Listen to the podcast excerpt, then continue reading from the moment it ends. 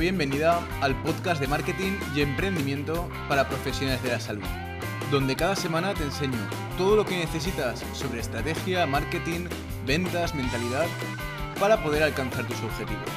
Quiero enseñarte que tener nuevas altas de forma constante no es fruto de la suerte o el azar. Ya seas nutricionista, psicólogo, fisioterapeuta, médico privado o en definitiva cualquier profesional del campo de la salud comprometido con tu emprendimiento, este podcast es para ti. Quédate conmigo porque vas a descubrir el fascinante mundo del marketing y emprendimiento en salud. Comenzamos.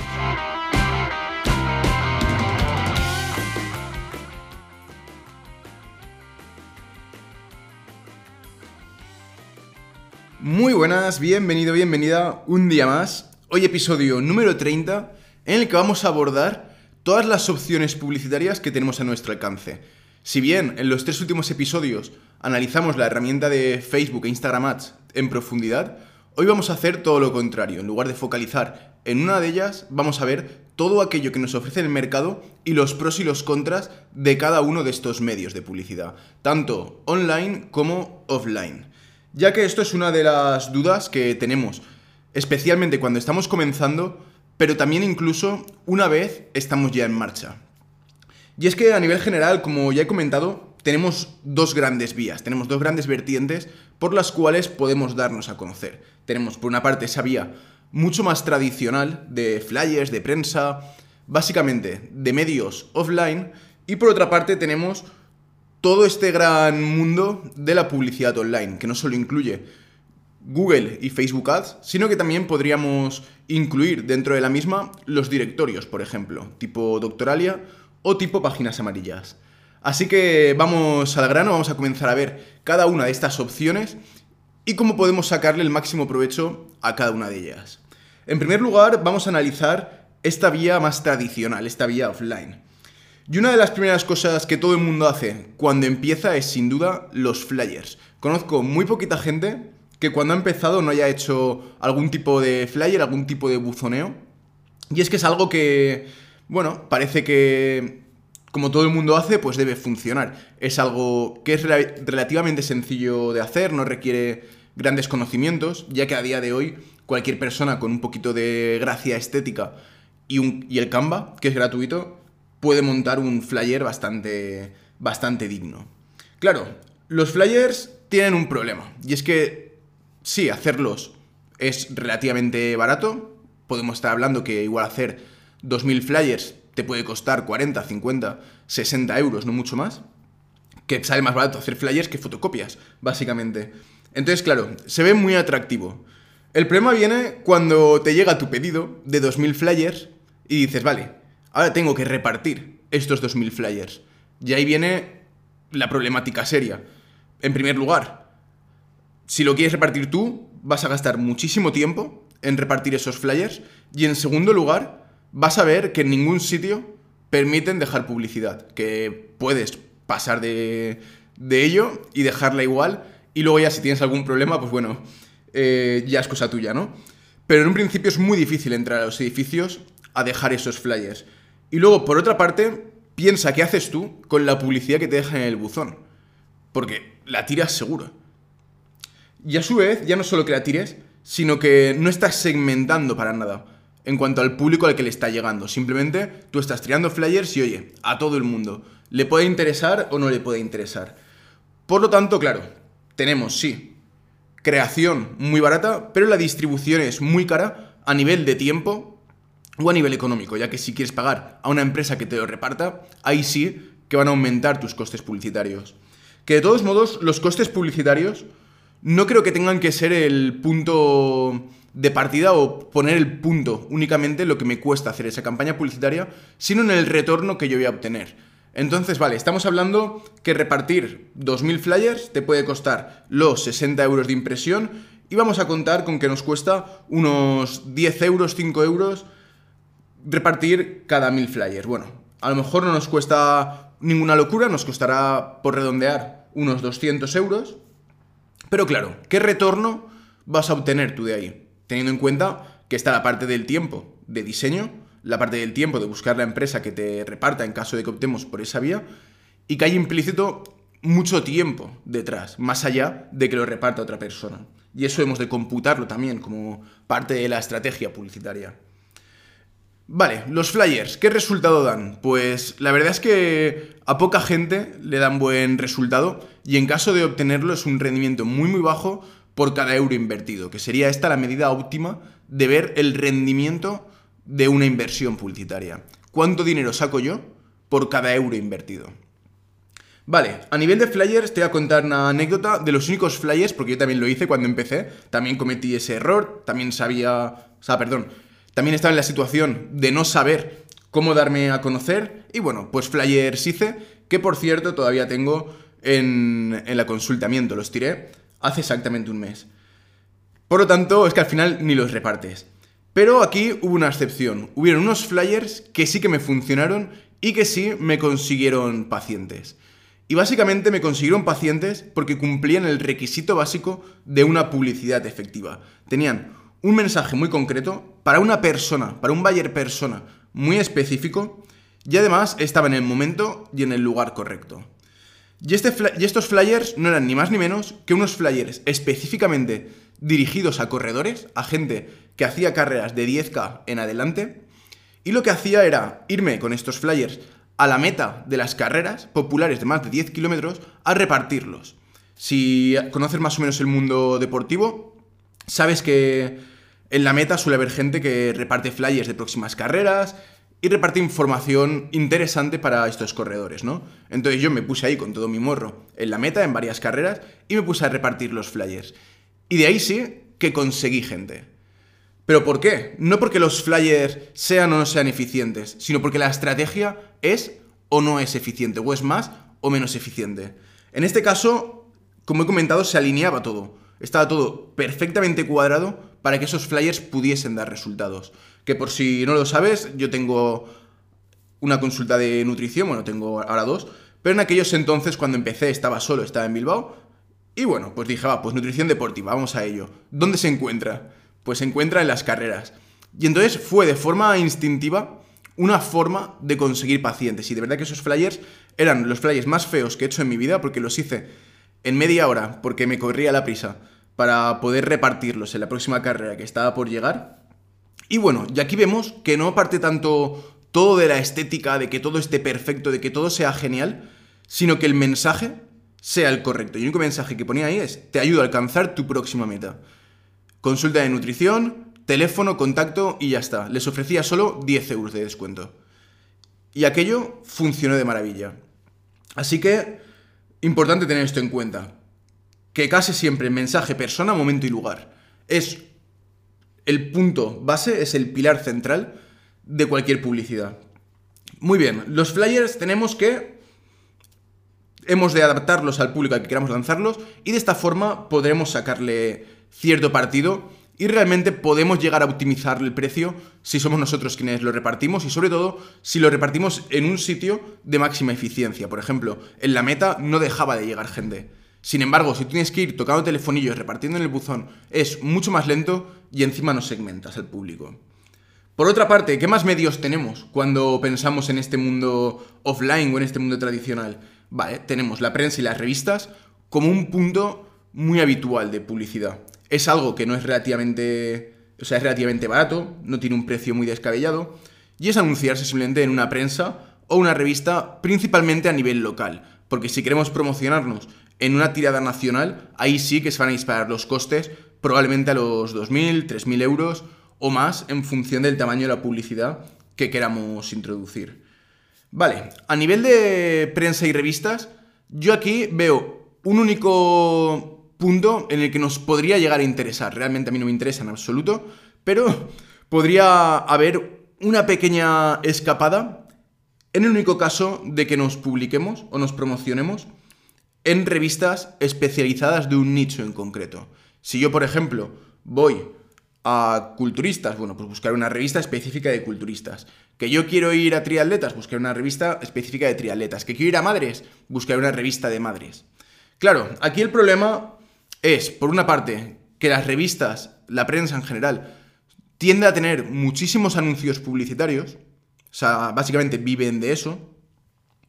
Y por otra parte, que nadie te garantiza su lectura, que es el problema de los medios tradicionales, que tú realmente no tienes una trazabilidad de lo que está pasando con ese anuncio. Tú no sabes si la gente lo lee o no lo lee. Tú no sabes cuánta gente está leyendo esa revista. Vale, tú sabrás cuántas copias se han vendido o enviado de esa revista.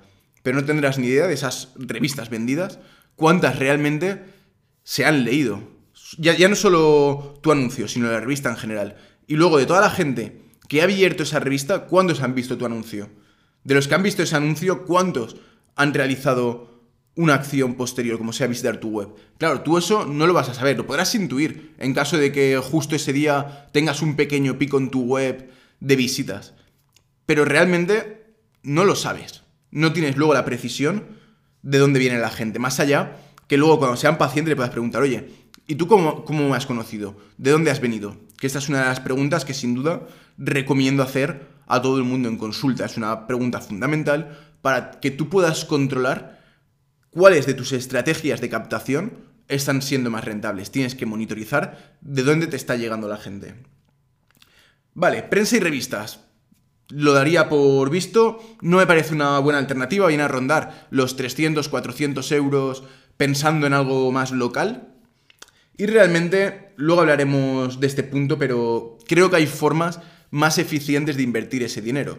Porque vuelvo a lo de antes, tenemos que ver el retorno de esa inversión por cada euro invertido. ¿Tengo opciones mejores donde colocar estos 400 euros que me den un retorno superior? Si lo tengo, tendría que irme a esa otra vía. Porque realmente, por mucho que esta me esté funcionando, a nivel de coste de oportunidad, estoy perdiendo dinero, como quien dice, entre comillas. Me estoy dejando dinero encima de la mesa. Otras opciones que tenemos sería vallas publicitarias o marquesinas de autobuses, del metro, que esto sí que es cierto que para aumentar la autoridad nos puede venir muy bien. Ya que tendríamos que buscar lo mismo, pensar de forma eficiente para sacarle el máximo provecho posible con la menor inversión.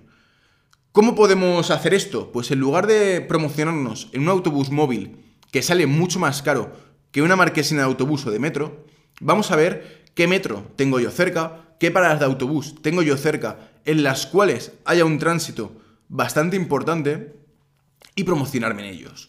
Entonces, seguiré teniendo el problema que no estoy segmentando el público, porque realmente no estoy segmentando por gente de unas características X que puedan ser mi potencial paciente, pero al menos estaré segmentando por gente que o bien vive cerca de mí o bien trabaja cerca de mí. En cualquiera de esos casos me valdría. Ahora bien, si vemos los precios de las marquesinas de autobús, marquesinas de metro, vas a darte cuenta que el precio no es descabellado realmente. Viene a ser un precio de unos 500, 600 euros mensuales, que es muy pagable. A poco que tengamos una consulta que nos genere ciertos ingresos, podemos asumir ese importe publicitario. Sé que al principio es caro, sé que al principio esos 600 euros es mucho dinero, por lo que, bueno, pues no será el momento ideal para invertir en esa publicidad. Lo podremos dejar para otro momento en caso que queramos hacerlo.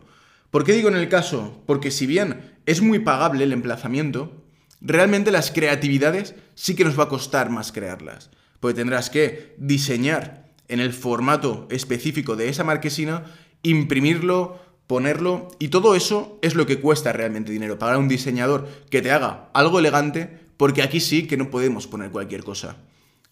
Estamos hablando que estás haciendo una inversión importante de 600 euros al mes, no vas a poner algo que no tenga un mínimo diseño estético, algo que no esté realmente adaptado al formato que tiene que tener la marquesina, porque es algo que hemos de hacer. En Internet es fácil ajustarlo más o menos. Pero cuando tú vas a imprimir algo, tiene que estar perfectamente diseñado para que todos los elementos se vean perfectamente en ese tamaño. Y aquí el problema que suele suceder es que no somos buenos pensando en un tamaño en el que no estamos habituados a trabajar. Todos conocemos cuál es el tamaño A4, cuál es el tamaño A2, es decir, conocemos ciertos tamaños con los que sí que estamos un poquito más familiarizados. Pero el momento en que nos ponen un formato gigante, ya nos perdemos, ya no sabemos si esas letras se van a ver bien o no se van a ver bien. Y sobre todo cometemos un error muy grande, que es que tendemos a meter muchísima letra dando por hecho que como hay hueco y es muy grande, podemos poner un montón de texto y realmente no tenemos por qué hacer eso. Tenemos que seguir siendo concretos, específicos y claros con el mensaje que estamos lanzando. Más allá de empezar a introducir un montón de parrafadas que la gente probablemente no se lea y en el caso de que se lea, tendremos que cuidar muy bien esos textos para que realmente les interese, para realmente desatar el deseo, desatar el interés de las personas que están recibiendo ese mensaje. Que esto es algo que hay que tener cierta gracia y de nuevo volvería a un mensaje más simple, un mensaje más breve y un mensaje mucho más entendible. Otra de las opciones que tenemos sería la radio. La radio de nuevo es muy caro si buscamos anunciarnos a nivel de tirada nacional, pero a un nivel local de radios con un alcance más reducido, podemos estar hablando de entre 300 y 600 euros por meter unas 20 cuñas publicitarias, una cosa así. Por lo que tampoco es un precio excesivo. Y claro, aquí te dicen, mi dial, mi cadena, se escucha por este número de gente, por este número de personas. Por lo que tu anuncio tiene un alcance potencial de X. Vale, perfecto. Ese alcance potencial será más o menos cierto, realmente es estimativo, ya que los datos precisos tampoco se tienen, pero bueno, partimos de la base que ese dato pueda ser más o menos fiable siempre y cuando nos estén diciendo la verdad. Ahora bien, piensa en, en qué situaciones se escucha la radio. La mayoría de veces esa radio se escucha cuando vas conduciendo. Entonces, ¿qué llamada a la acción vas a meter para que la gente la recuerde tan bien, para que la realice no en el momento, porque no va a poder, sino posteriormente, cuando llegue a su casa, que se acuerde o de tu nuevo teléfono, o que se acuerde de tu página web, o que se acuerde de algo de tu anuncio, para que luego vaya a visitarlo. Es muy difícil. En primer lugar, alcance, ¿vale? De ese alcance, ¿cuántos están realmente haciéndole caso a esa radio? De los que están haciéndole caso a la radio, ¿a cuántos realmente le interesa? De los que le interesa, ¿cuántos realmente se van a acordar cuando haya pasado 20 minutos? Va a ser muy difícil que te funcionen esos anuncios.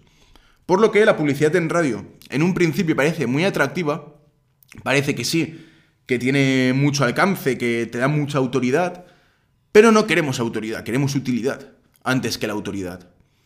Que posteriormente queremos hacer cuñas de radio para reforzar nuestra marca cuando ya estamos asentados, queremos buscar ser omnipresentes, generar esta imagen de marca por encima de la captación directa de pacientes. Vale, perfecto. Entonces, en ese punto, haz lo que quieras.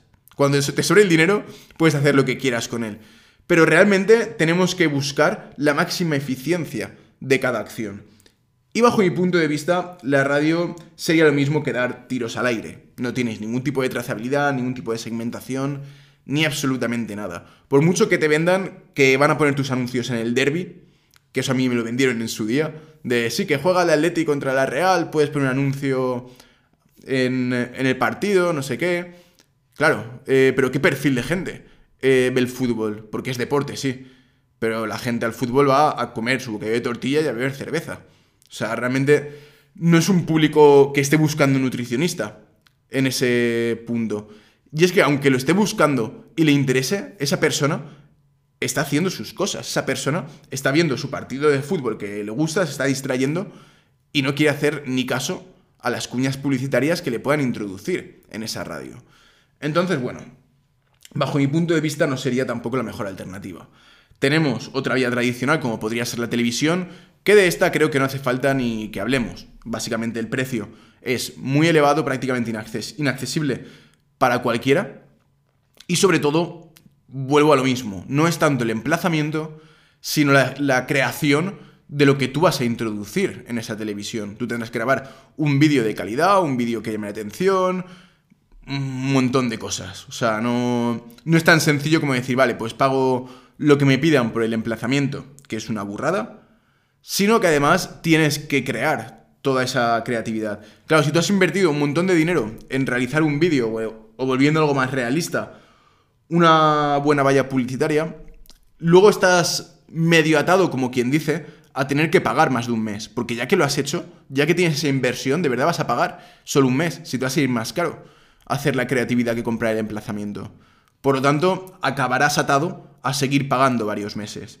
Esto es importante que lo tengamos en cuenta, que lo memoricemos, por lo que comentaré posteriormente del coste de oportunidad y de las inversiones mínimas que nos exige cada tipo de publicidad.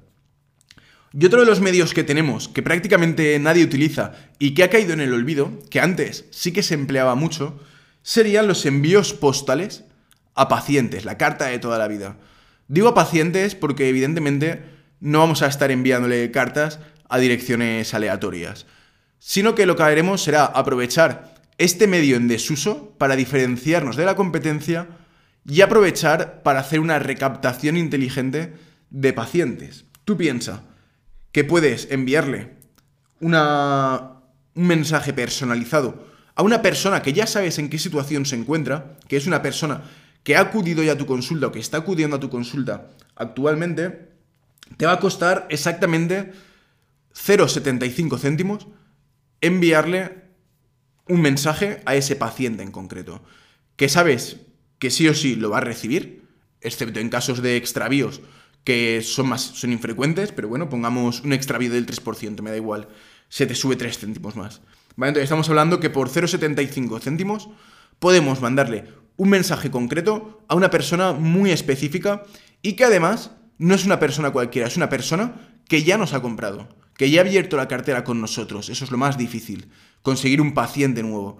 Sin embargo, reenganchar a un antiguo paciente o una persona que ya nos ha comprado es mucho más fácil. Tanto venderle nuevos servicios, venderle nuevas propuestas de valor que tú hayas creado específicamente para ese buyer persona, como simplemente ofrecerle la misma propuesta de valor que ya te compró en su día. De oye, ¿cómo estás? Hace tiempo fuiste paciente mío me gustaría saber cómo te encuentras. Y le puedes ofrecer, por ejemplo, una cita gratuita para que vaya y una vez ahí ya le cierras. Evidentemente, quien vaya a esa sesión gratuita habiendo sido paciente tuyo ya, probablemente sea o un paciente con altas probabilidades de referirte a alguien, o bien sea un paciente que esté interesado en retomar. Sea cual sea su situación, que te traiga pacientes referidos o que comience esa persona de nuevo el tratamiento, son ingresos, son beneficios. Y aquí estamos hablando, que no quiero que perdamos el foco, de personas que ya te han comprado. Esto es súper importante tenerlo en cuenta, porque es mucho más fácil poder reenganchar a esas personas. En este sobre, en esta carta que enviemos, ¿qué tenemos que hacer? Mensaje claro una única propuesta de valor, como si fuese una landing page. Solo le vendemos una llamada a la acción. No le decimos me puedes llamar, me puedes enviar un email, cuéntame a ver qué tal. No, una llamada a la acción clara. Escribe un mail a esta dirección y dime tal cosa. O mándame un WhatsApp para reservar tu cita gratuita, que la gente tenga claro lo que tiene que hacer.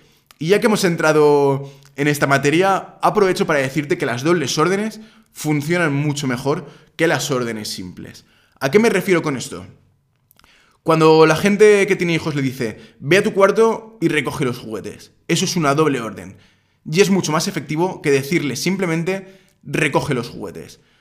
Pese a que para que recogerlos sea evidente que tenga que ir a la habitación. Porque si la habitación donde están los juguetes y donde está todo desordenado es de cajón, que va a tener que ir a esa habitación. Sin embargo, el hecho de introducir el ve a tu habitación y recoge los juguetes a doble orden hace que el mensaje sea mucho más persuasivo y que sea mucho más fácil de ejecutar, porque no hay lugar a dudas. Ya no es recoge los juguetes, que es mucho más ambiguo.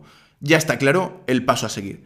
De ahí que los botones o las llamadas a la acción en Internet se suele decir haz clic, haz clic en el botón y contáctame por WhatsApp, clic en el botón y no sé qué. Rellena el formulario de contacto, y te contestaré en menos de 24 horas, lo que sea. Pero doble orden y doble información siempre llega mucho mejor. Por lo tanto, esto mismo tendríamos que hacerlo extensible a la comunicación mediante esta vía tradicional como pueda ser el envío postal. Muy bien, y aquí tendríamos más o menos todas las opciones que tenemos a nivel tradicional. Recuerdo un poquito, flyers, prensa, vallas publicitarias, radio, televisión, y envío postal. Tendríamos estas seis opciones. Evidentemente podemos pensar otras tantas, podemos diversificar en subtipos dentro de cada uno de ellos, pero en definitiva nos hacemos una idea de qué es lo que tienen en común. En primer lugar, que la trazabilidad es bastante nula, más allá que cuando acuda algún paciente te diga, sí, mira, te he conocido por los flyers, te he conocido por tal situación. Aquí es importante que introduzcamos también ciertos códigos de descuento o algo que nos tengan que traer para nosotros poder medir que efectivamente vienen mediante esa vía publicitaria, ¿no? Que vienen mediante ese camino. Vale, y por otra parte tendríamos esta vía más online, la vía actual, la vía del siglo XXI. A nivel de publicidad online, podríamos dividirlo en tres tipos distintos de publicidad. Por una parte, de aparición, por otra parte, de interrupción y por otra parte tendríamos los directorios. Muy bien, publicidad de aparición hace referencia a simplemente aparecer, dejarnos caer, cuando la gente nos está buscando. Cuando hablo de publicidad de aparición, pienso en Google Ads en la red de búsqueda. Es decir, invertir dinero, invertir en publicidad, para que cuando alguien busque tu profesión en tu zona de influencia, es decir, cuando alguien busque solucionar el problema que tú solucionas, que aparezcas delante de esa gente. Esto sería publicidad de aparición. Tiene el gran beneficio de que llegamos a un público muy cualificado porque es gente que nos está buscando. Y en lugar de segmentar por buyer persona, lo que hacemos es segmentar por términos de búsqueda. Y a mí me da igual en un principio el perfil de buyer persona que esté buscando, ya que si me están buscando o están buscando el servicio que yo ofrezco, voy a aparecer. Luego, evidentemente, esta persona que está buscando es muy probable que caiga dentro de un buyer de persona u otro de los varios que puedo tener dentro de la consulta. Pero es importante tener en cuenta que segmentamos por palabras de búsqueda. Y esto realmente es un tipo de publicidad súper potente. Si estás buscando un nutricionista en Madrid y apareces tú que eres nutricionista en Madrid, vamos a ver, hay una relación bastante importante, ¿no? Por lo que es muy importante tener en cuenta este tipo de publicidad principalmente cuando no estemos bien posicionados, cuando nuestra web no aparezca de forma orgánica, de forma natural en Google en las primeras posiciones. Porque estamos hablando que los tres primeros se comen prácticamente el 100% de los clics. Esto realmente nos da una ventaja brutal el poder invertir en este tipo de publicidad en Google Ads. ¿Por qué? Porque tú piensas que ya no hace falta que esperes un montón de tiempo a que la gente te conozca, que la gente empiece a hablar de ti, a darte a conocer. Desde el primer día que tú tengas tu página web creada, puedes comenzar a llevar visitas de gente interesada a la misma. Y lo que va a ver la gente es la página web. Y nadie va a saber si tú llevas un mes, diez meses o diez años trabajando. Y esto es fundamental porque estamos todos en igualdad de condiciones a nivel de autoridad nadie va a saber quién lleva más tiempo y quién lleva menos. Y esto es una gran ventaja para quien está empezando.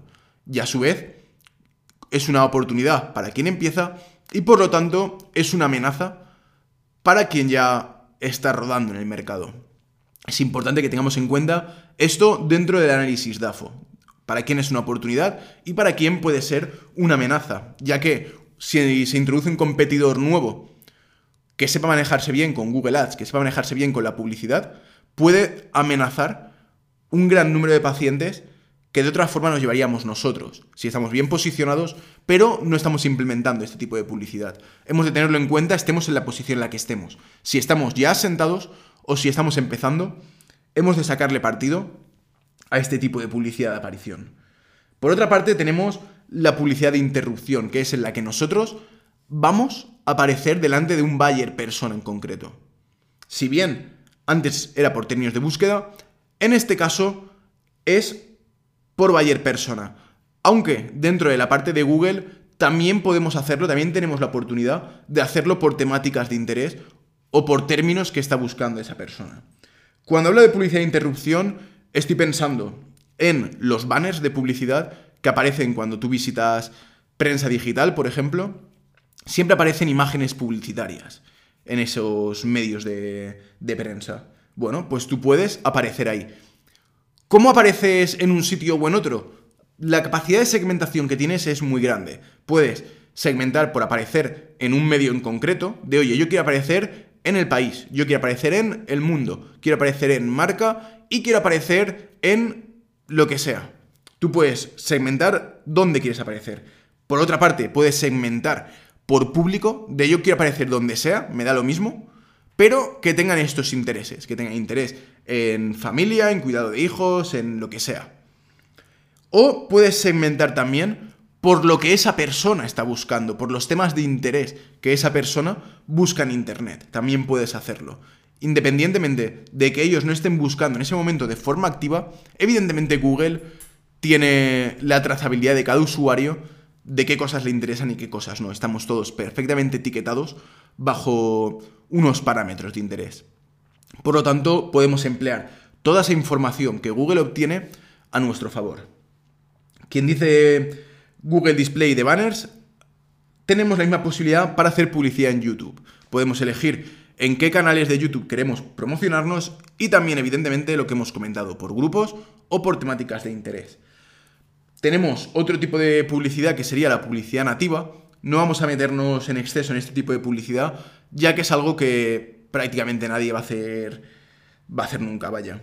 Que es simplemente hacer un public reportaje e introducirlo de forma nativa dentro de, medios de prensa. ¿Vale? Es una especie de falsa noticia que realmente es una noticia patrocinada.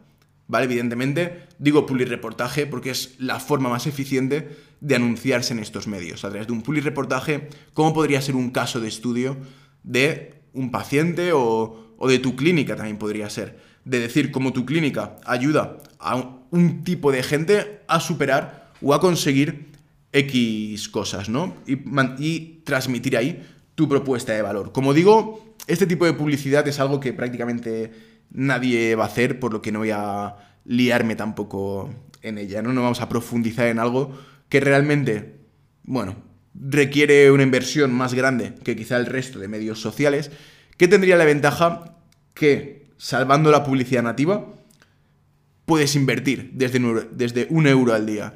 Evidentemente puedes meter desde un euro hasta lo que te dé la gana. Con un euro la cosa va a ir un poquito lenta, por lo que la recomendación, la recomendación sería empezar con un euro, perdón, con tres euros, cinco euros, una cosa así aproximadamente. Tenemos por otra parte la publicidad en redes sociales, dentro de esta rama de publicidad de interrupción a nivel online. En redes sociales ya estuvimos viendo en el episodio 27, 28, 29 el ejemplo de Facebook e Instagram Ads. También tendríamos, por ejemplo, Twitter Ads. Pero de nuevo es algo menos usado y no deja de ser publicidad en redes sociales. En este caso no vamos a profundizar más porque tienes estos tres episodios en los que vemos cómo crear una campaña de publicidad paso a paso dentro de Facebook Ads, con todas las posibilidades que Facebook Ads nos ofrece. Vale, y por otra parte tendríamos los directorios. Los directorios tipo Doctoralia, tipo páginas amarillas. Y aquí hemos de ver muy bien hasta qué punto nos puede interesar o no nos pueda interesar. Por ejemplo, en sectores tipo medicina, cirugía, parece que Doctoralia sí que tiene un poco más de tirón. Pero en perfiles de nutrición, de fisioterapia, la cosa cambia bastante. Ya no resulta ser una forma de captación tan importante. Y el problema, páginas amarillas lo obvio porque realmente no están ni bien posicionados, ni tienen una presentación elegante, ni nada de nada. Por lo que páginas amarillas directamente no inviertas nada porque nadie busca ya en páginas amarillas. De hecho, es una empresa claramente en decadencia que probablemente acabará muriendo. Vale, vamos a centrarnos, por ejemplo, en Doctoralia. Hay otras páginas, hay que si WeDoctor, no sé, hay un montón. Hay un montón de directorios. Pero Doctoralia es sin duda el más famoso. Vale, ¿qué vale Doctoralia? Pues viene a costar 80 euros al mes. Es decir, 960 euros al año. Y no es que me digas tú, bueno, 960 euros al año si pagas el año. No, no. Te obligan a que pagues un año. Por lo tanto, te cuesta 960 euros. Muy bien. ¿Cuánta gente consigues a través de Doctoralia. La gran mayoría de gente consigue entre poco y nada. Por lo que la inversión tiene muy, muy poquita rentabilidad. Entonces yo me lo pensaría muy mucho antes de meterme en algo que me ata a estar un año. En caso de que quieras probarlo, bueno, pruébalo, pero negocia con ellos para que sea solo mes, para pagar mes a mes, para que sean solo tres meses de compromiso pero no, te metas un año en una propuesta que no sabes que te va a funcionar. Es una locura. Porque vas a estar pagando luego todos los meses viendo que no te da resultados. Y eso es súper frustrante. Yo no te recomendaría que te ates de pies y manos a un año. O sea, primero probamos y luego ya si vemos que eso nos da resultados, ya incidiremos más en ese perfil. Los directorios tampoco me gustan por el siguiente motivo.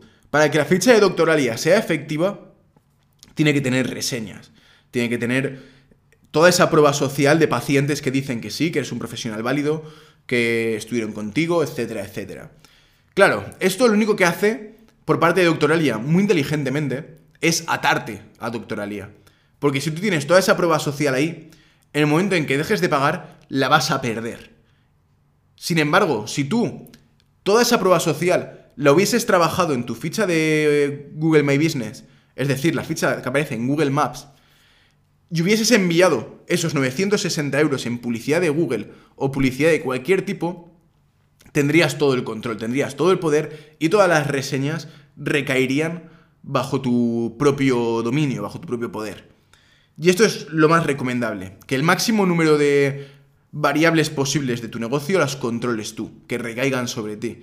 Porque de esta forma serás más libre y podrás ser mucho más flexible, podrás moverte de forma mucho más ágil y no dependerás de los demás a la hora de tomar cualquier tipo de decisión. En la publicidad online, evidentemente, todo lo que hagamos tiene el gran beneficio, el gran pro, que es súper trazable. Tú puedes medir perfectamente cuántos clics has recibido, cómo se han comportado, cuánta gente te ha escrito, lo puedes medir absolutamente todo. Y eso es algo que es muy interesante. Es muy interesante saber que lo podemos medir todo, medirlo y analizarlo. Que ahí es donde falla la gran mayoría de la gente, en analizar los datos. Es importante, no, no a diario, porque vas a volverte loco o loca, pero sí de forma rutinaria, una vez al mes, una vez cada tres semanas, revisar qué es lo que está pasando en tu página web. En qué páginas hay un mayor porcentaje de rebote, en qué páginas la gente no pasa tiempo, en qué páginas la gente abandona tu web cuando las visita, para de esta forma poder optimizar esas páginas que más porcentaje de rebote están ocasionando, que peor resultado nos están dando, que más gente estamos perdiendo en esas páginas web. Es fundamental analizar y luego ya no solo analizar y decir, vale, pues si me están yendo aquí, qué mal. No, ya sabes que se te van ahí. Bueno, vamos a trabajar esa página, vamos a ver cómo podemos mejorarla para que cree una mayor retención. Vale, vamos ahora a ver cuál es elegir. Evidentemente, cuál es elegir va a depender de qué necesidad tengamos. De ir nosotros a por la gente, de aparecer delante de la gente, de buscar autoridad, lo que sea. Pero hemos de controlar el coste de oportunidad. Es decir, si yo voy a invertir en radio, si yo voy a invertir en doctoralia, y voy a invertir una cantidad X, la que sea, vamos a analizar, ¿es este el mejor lugar para invertir estos 400, 500, 800 euros o lo que sea? ¿O tengo otras, otras posibilidades mejor donde poder meter este dinero y que me dé un mayor retorno? Esto es algo que siempre hemos de analizar e invertir en aquella publicidad que tenga un menor coste de oportunidad. dicho de otra forma, que no tenga coste de oportunidad alguno, porque sea sin duda la mejor decisión posible. Esto tenemos que verlo siempre y no dejarnos cegar por, Buah, es que he invertido 400 euros y me han venido tres pacientes. Ha funcionado la publicidad, ¿no?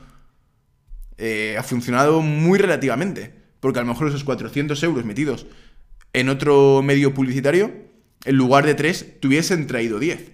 Por lo tanto, tienes un coste de oportunidad de 7 pacientes. Si cada paciente vale, o cada paciente gasta, mejor dicho, 300 euros de media en tu consulta, el coste de oportunidad es de 2.100 euros por haber invertido en ese, en ese medio publicitario. Y esto es algo que siempre hemos de medir. Por otra parte, hemos de ver esa inversión mínima que es necesaria, especialmente cuando nuestro presupuesto sea ajustado. ¿Cuánto es lo mínimo que me permite a mí este medio publicitario invertir. No es lo mismo que lo mínimo que te, que te, que te pida, por así decirlo, sean 30 euros, que sean 3.000. Evidentemente, el compromiso de uno y de otro es muy diferente y es algo que hemos de valorar también. Sobre todo cuando no tengamos claro cuál emplear, en cuyo caso, si no tenemos ni idea de cuál emplear, tendremos que buscar aquellas vías de publicidad que tengan una inversión mínima menor, para que no me descapitalicen, porque imagínate que inviertes 3.000 euros y no obtienes el resultado previsto. Pues has perdido 3.000 euros, que duele mucho más que perder 30. ¿Vale? Por lo tanto, ten en cuenta esa inversión mínima y por otra parte, el compromiso que te exige. De no, es que esto cuesta 100 euros al mes, ¿vale? Pero ¿qué compromiso me estás pidiendo? Porque no es lo mismo que me pidas una renovación mensual, en la cual no hay compromiso alguno y en cualquier momento me puedo dar de baja, a que me pidas un compromiso anual, que sí o sí tenga que pagar 12 meses. Es algo que tenemos que tener también muy en cuenta, porque a fin de cuentas, si el compromiso es de un año, realmente tendríamos que derivarlo a la partida de inversión mínima. Por mucho que lo pagues poco a poco, sí que es verdad que no deja de ser una inversión mínima de ese año.